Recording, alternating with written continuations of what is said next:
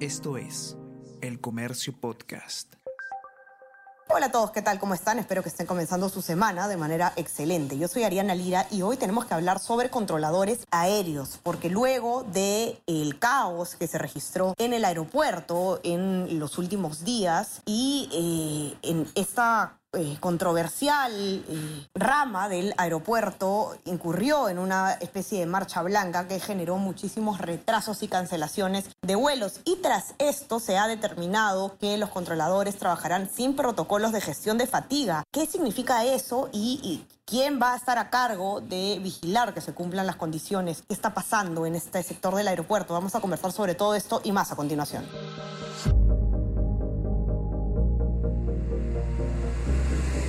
Tenemos que hablar con Ariana Lira.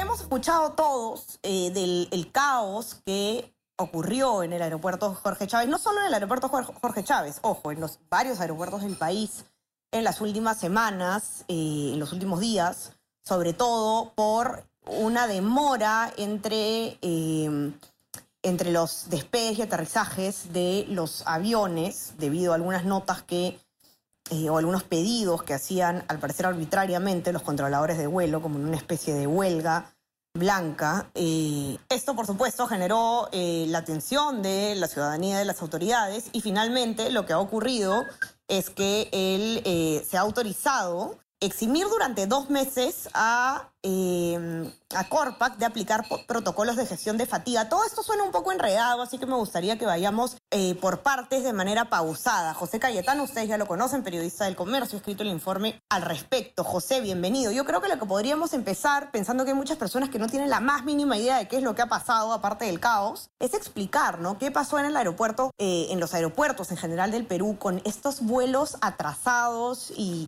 demorados y cancelados, ¿no? se hablaba de eh, falta de controladores aéreos, pero también lo que se ha revelado es que en muchos casos estos controladores, en una especie de, de, huelga blanca, eh, han emitido unos pedidos o unas eh, exigencias en realidad a los aviones para que el, el tiempo de, de despegue entre aeronaves sea menor, mayor, perdón. Esto generó un caos absoluto. O sea, simplemente los, los vuelos eh, se demoraban dos horas o más de dos horas de, lo previsto si es que no se cancelaban. José, ¿qué pasó? ¿Qué es lo que ha estado pasando? ¿Cómo se explica este caos que hemos estado viendo en el aeropuerto Jorge Chávez y otros aeropuertos del país, por supuesto, en estos días últimos? Hola, Ariana. Hola también a todos los oyentes. Efectivamente, como dices, el jueves y viernes se vivió un caos en el aeropuerto Jorge Chávez y esto, por supuesto, afectó a todos los demás eh, aeropuertos del país. ¿Por qué? Porque justamente los controladores aéreos de Corpac habían incrementado los tiempos de separación de despegue de los vuelos hasta por 5 minutos. Esto ellos indican con el fin de garantizar pues, eh, periodos de descanso a los trabajadores de la torre de control. Recordemos que los controladores, controladores aéreos se encargan de monitorear justamente los despegues, eh, las llegadas de los aviones.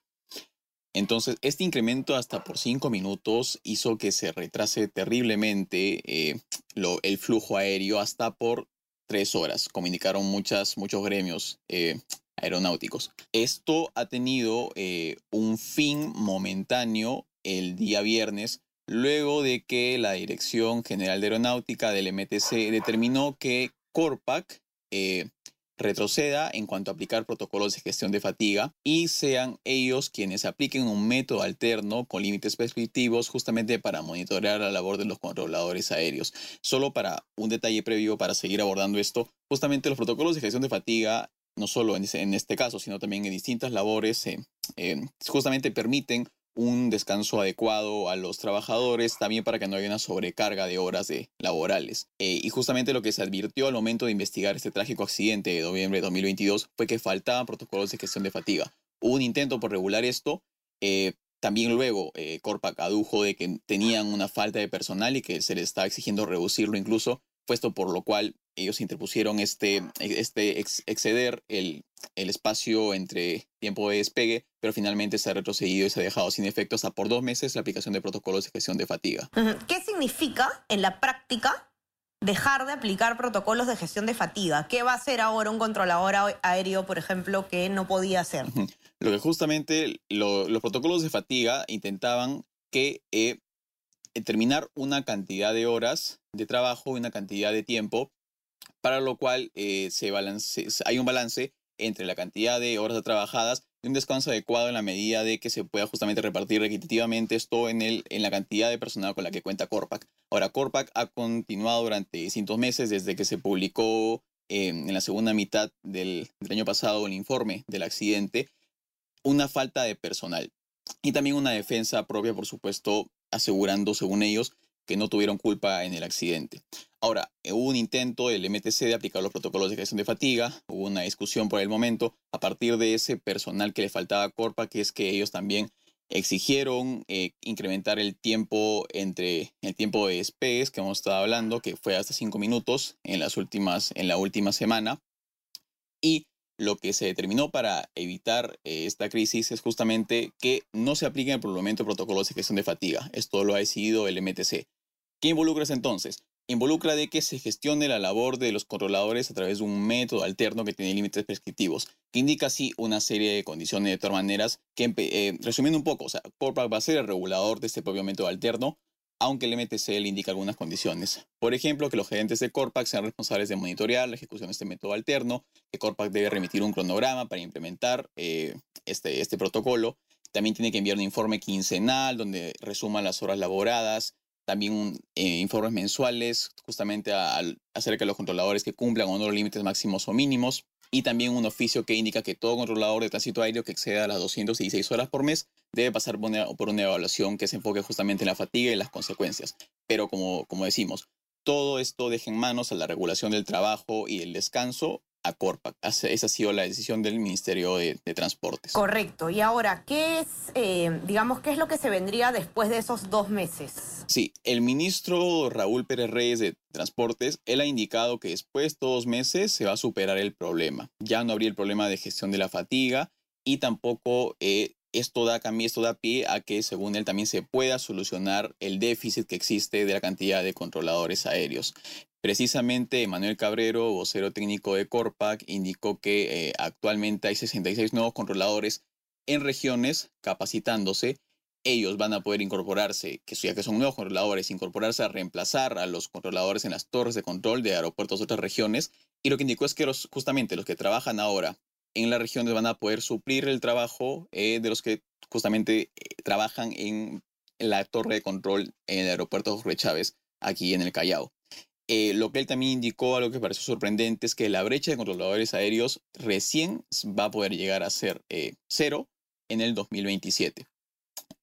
también lo que indicó previamente Corpac es que actualmente ellos cuentan con 18 controladores y desde el MTC se los presionaba para que sean solo 16. A partir de esto fue lo que ellos eh, determinaron la semana pasada de ampliar este espacio entre despegues. Pero la promesa es, según el ministro, que acaba estos dos meses ya no hay problema de fatiga y por otro lado de Corpac incorporar nuevos controladores y que en 2027 recién se cubre esta brecha. Correcto, José. Otra parte que me gustó mucho de tu informe, además de, por supuesto, todo lo que se explica coyunturalmente eh, respecto de los aeropuertos, es, creo que algo que le interesa a cualquier persona que quiere viajar.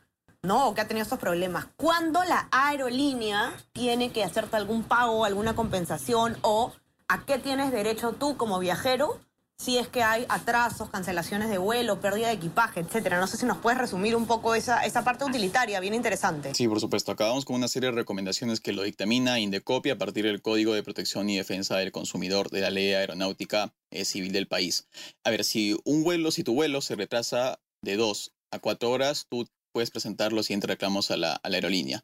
Eh, el usuario tiene derecho a que la empresa le otorgue un refrigerio y las facilidades para realizar una llamada telefónica.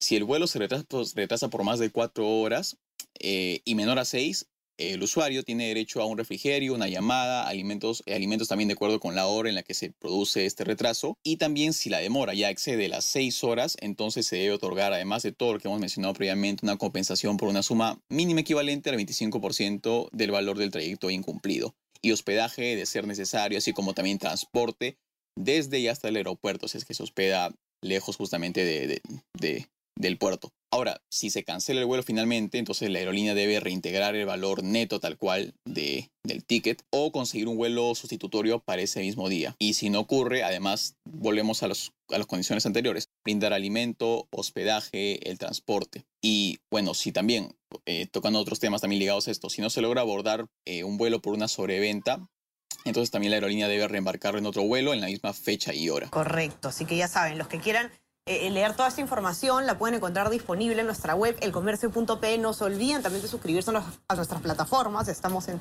Spotify, en Apple Podcast y suscríbanse también a nuestro WhatsApp. El Comercio te informa para recibir lo mejor de, nuestra, eh, de nuestro contenido a lo largo del día. Eh, espero que tengan un excelente inicio de semana. Lo mismo para ti, José. Muchísimas gracias por la información. Te mando un abrazo. Gracias, De igual manera también para los oyentes. Y estamos conversando entonces nuevamente el día miércoles y que tengan un excelente inicio de semana. Chao, chao.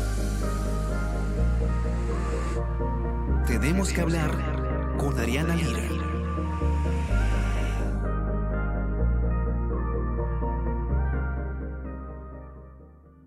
Esto es El Comercio Podcast.